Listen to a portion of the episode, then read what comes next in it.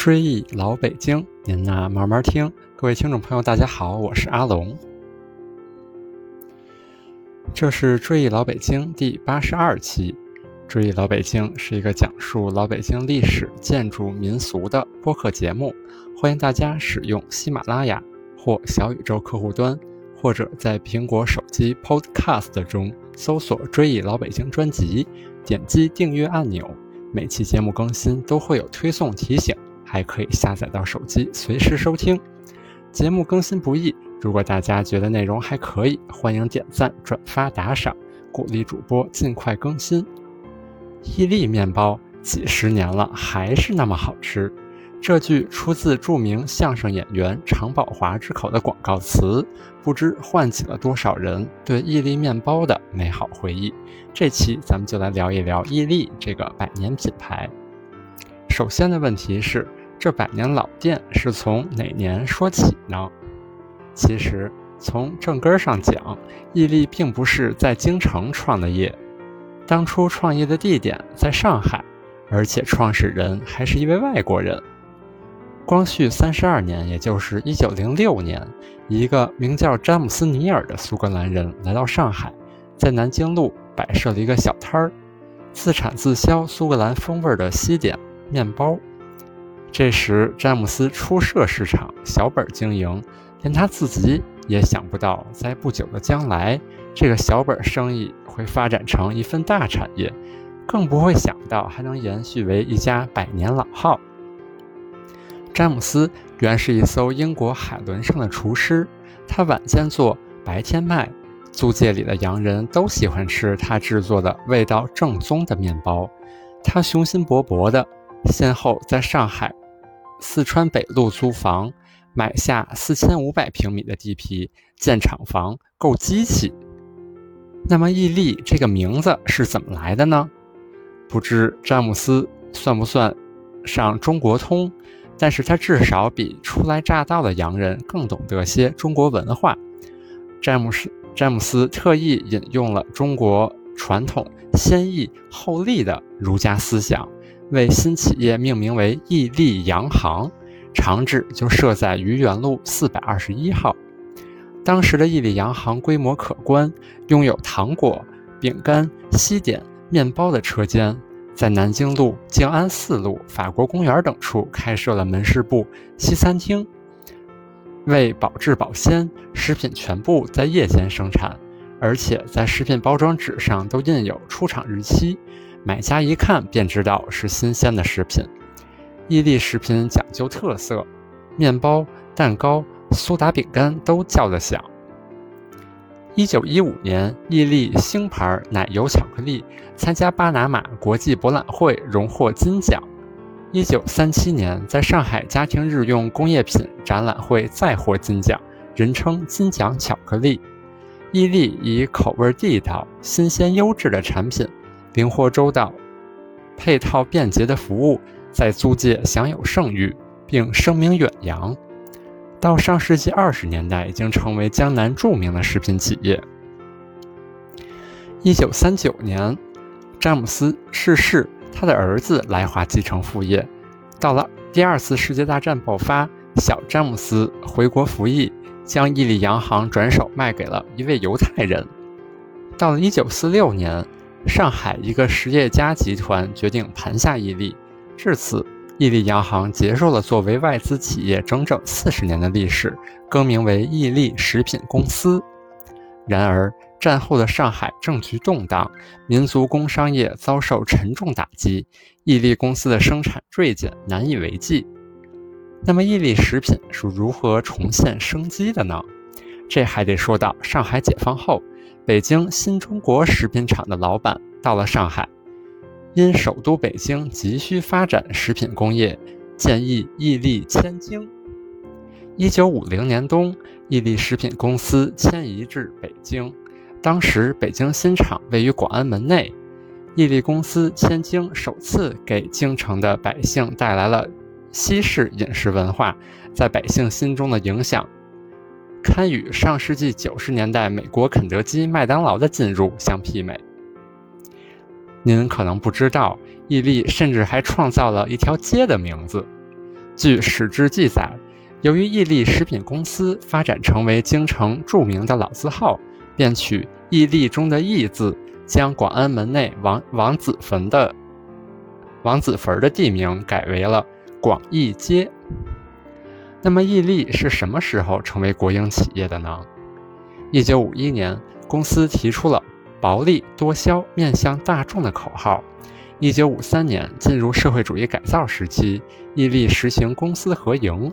一九五五年，隶属国有轻工业局，从此伊利成为名副其实的国营企业，结束了长达半个世纪的私营企业历史。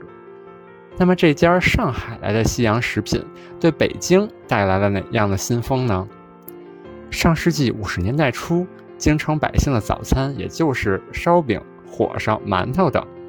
面包只有住在东郊民巷的洋人和有钱人才吃得起的稀罕物，而在那个冬天，伊利食品公司迁到北京之后，几分钱的面包让西点第一次正式大规模入驻京城百姓的餐桌。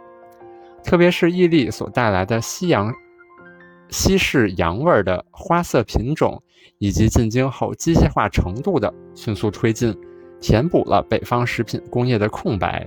逐渐发展成中国食品工业骨干企业之一，成为生产经营面包、巧克力、饼干、糖果、快餐等多系列多品种的优秀食品老字号。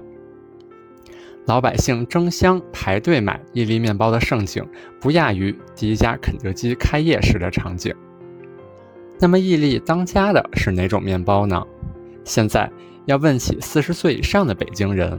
对伊利面包印象最深的还是果子面包，许多老顾客的回忆相仿。儿时春游的行囊里，若是能在糖三角、糖饼之外多上一块果子面包，是件令人羡慕的事儿。一个伊利果子差不多半斤重，既踏实又抗饿，每家每户都要备几个当做早餐啥的。上世纪六七十年代。以果子面包为代表的伊利食品，在计划经济时代迅速跻身城市的流行符号之列。伊利的果子面包不同于法式面包，这种面包有些发黑，是因为它把核桃仁儿同面调和在一起出来的颜色，吃起来口感香甜。尤其是面包中的果料是经过一个一个精心挑选的，苹果脯不能有核。核桃仁儿干瘪的不能要，核桃仁儿不能有皮。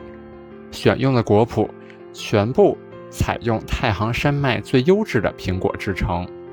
同时，每年企业都会派人去生产地、生产厂家实地考察，现场把关，达达不到采购标准，立刻停止采购。由于选购精良，生产出来的面包既口感好，又富含营养。产品质量堪称一流。除了经典的伊利果子，还有另一款伊利维生素面包。以前资源匮乏的时候，国人的身体健康状况并不理想，伊利就在面包中添加了 VC 和 VB，看上去棕黄色的面包就非常有食欲，在嘴里嚼起来甜丝丝的，还带有它独特的香气。维生素面包有蜡纸包和普通塑料包两种，老北京人肯定会选蜡纸包，那才叫正宗。二零零四年底，大型音乐舞蹈史诗《东方红》庆贺首演四十周年时，既还原了剧情，连场下细节也都一一还原。王坤、郭兰英、才旦卓玛等。老演员在演出结束后都得到了伊利面包和国光苹果，与四十年前并无二致。主办方显然是想让老同志们重温一下激情燃烧的岁月。那么，为什么西方的面包能够在老北京迅速风靡起来呢？原来，伊利崛起的秘密在于中西结合。果子面包所含果料包括核桃仁儿、瓜条、葡萄干。苹果脯等，将西式面包与北京北京果脯合二为一。新颖的蜡纸包装则可以既防止面包风干，又能保持口感。单吃果脯太腻，单吃面包又有些无味儿。老职工就想出了果子面包这一招，可以算是中西融合吧。当时果子面包卖到三毛八分钱，外加三两粮票，相当于一斤带鱼的价钱，属于高档的潮流食品。因为流行，当时果子面包还成了表达情谊的信物，许多男女青年由此牵手结缘。爱他就去带他吃伊利果子。在食品短缺的上世纪六七十年代，伊利年产销各类食品二到三万吨，销售额达七千余万元，在京城食品行业独占鳌头。七十年代以后，伊利产品数量达到了七十七种，如威化巧克力、果料和维生素面包、玉兰巧克力、龙虾酥糖等。分别获国家轻工业部金银质奖和北京市优质产品奖。现如今，伊利包装面包已经发展到了几十个新品种，中式糕点也开发了两百多个品种。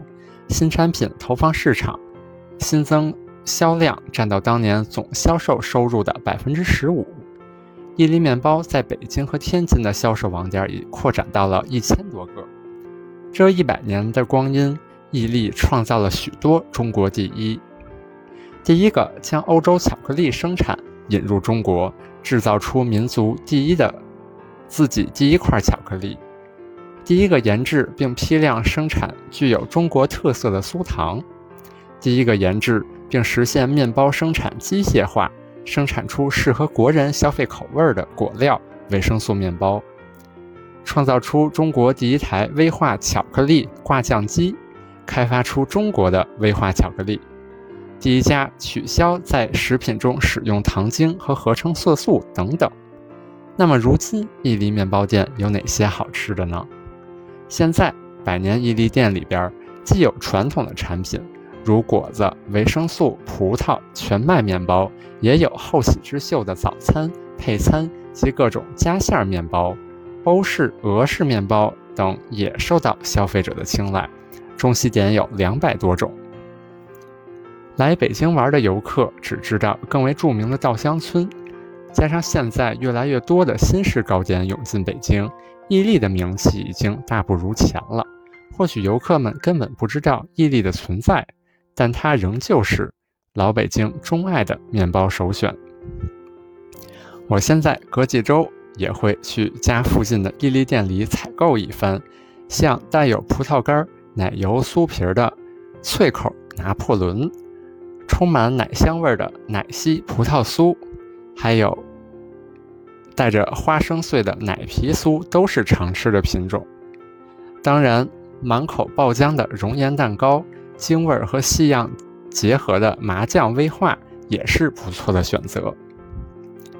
在我看来，伊利作为一家老字号国营食品企业。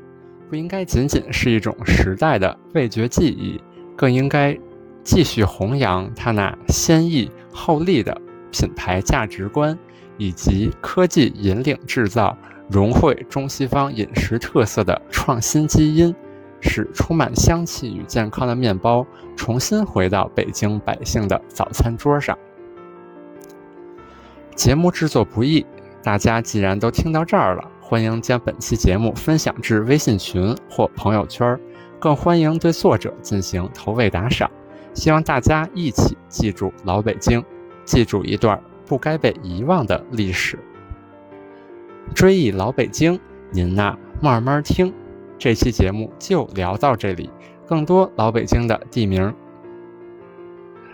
饮食、民俗故事，咱们下期接着聊。